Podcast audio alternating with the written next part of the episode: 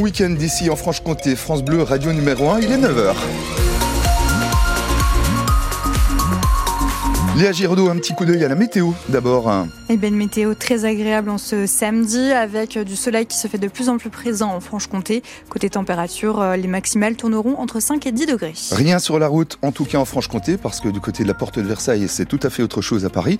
En attendant, vous roulez dans de très très bonnes conditions de circulation ce samedi matin, samedi 24 février.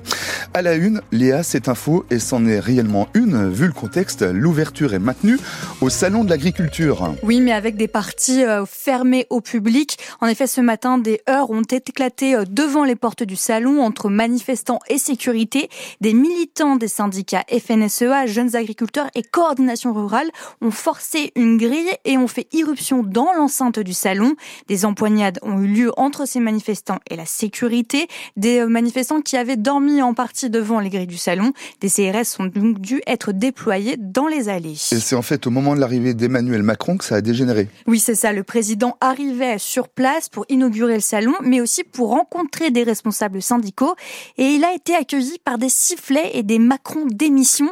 Le président doit s'exprimer devant la presse, dans la matinée. On vous, on vous tiendra bien évidemment au courant de la situation sur place dans les prochaines éditions. L'association Copain elle, organise une grande distribution alimentaire ce matin à Besançon. Une distribution à destination à des étudiants, des étudiants qui sont de plus en plus nombreux à ne pas pouvoir euh, remplir leur frigo. Plus d'un tiers d'entre eux sautent régulièrement des repas.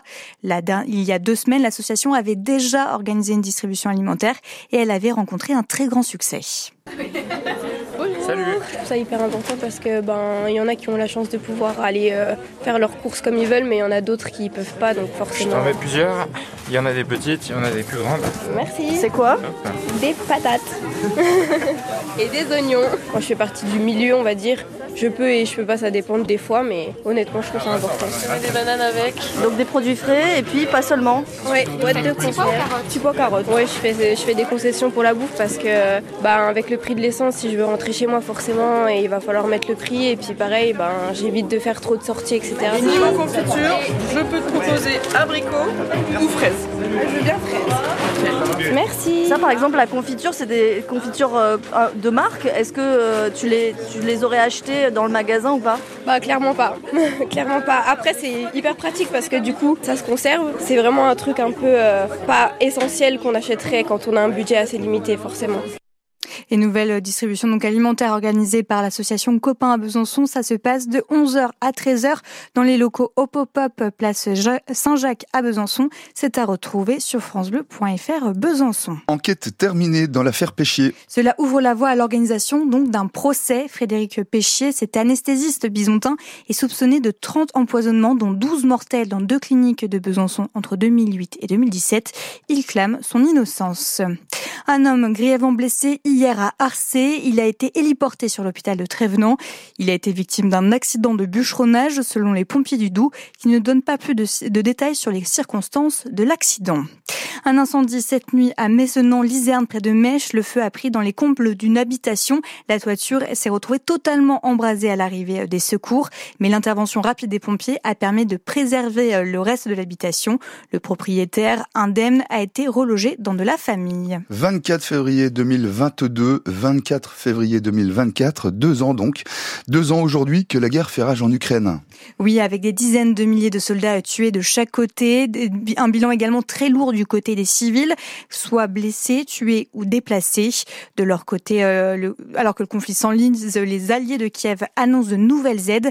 Le Royaume-Uni a par exemple annoncé il y a quelques heures qu'une enveloppe de 287 millions d'euros allait être consacrée à reconstituer les munitions de l'armée euh, de Kiev.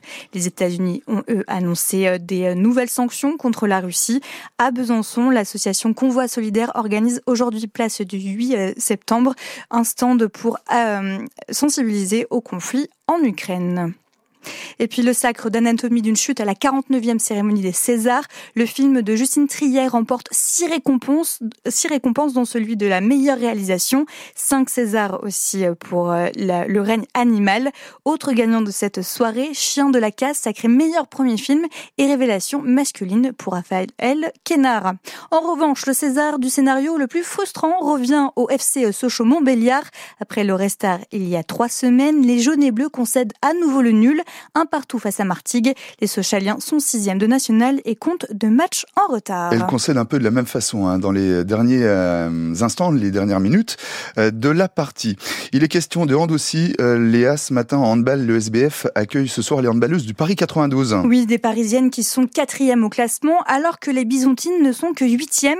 Mais surtout, les Bisontines, elles restent sur deux défaites, un match et un match nul.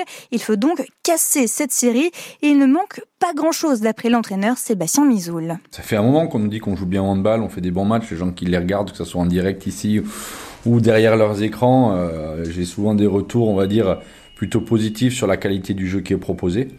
Mais par contre, euh, les 5-6 détails euh, dans un match ben, font la différence quand ça se joue à un ou deux buts. Mais voilà, ça, ça, ça arrive à toutes les équipes, mais nous, faut qu'on arrive à en faire un petit peu moins.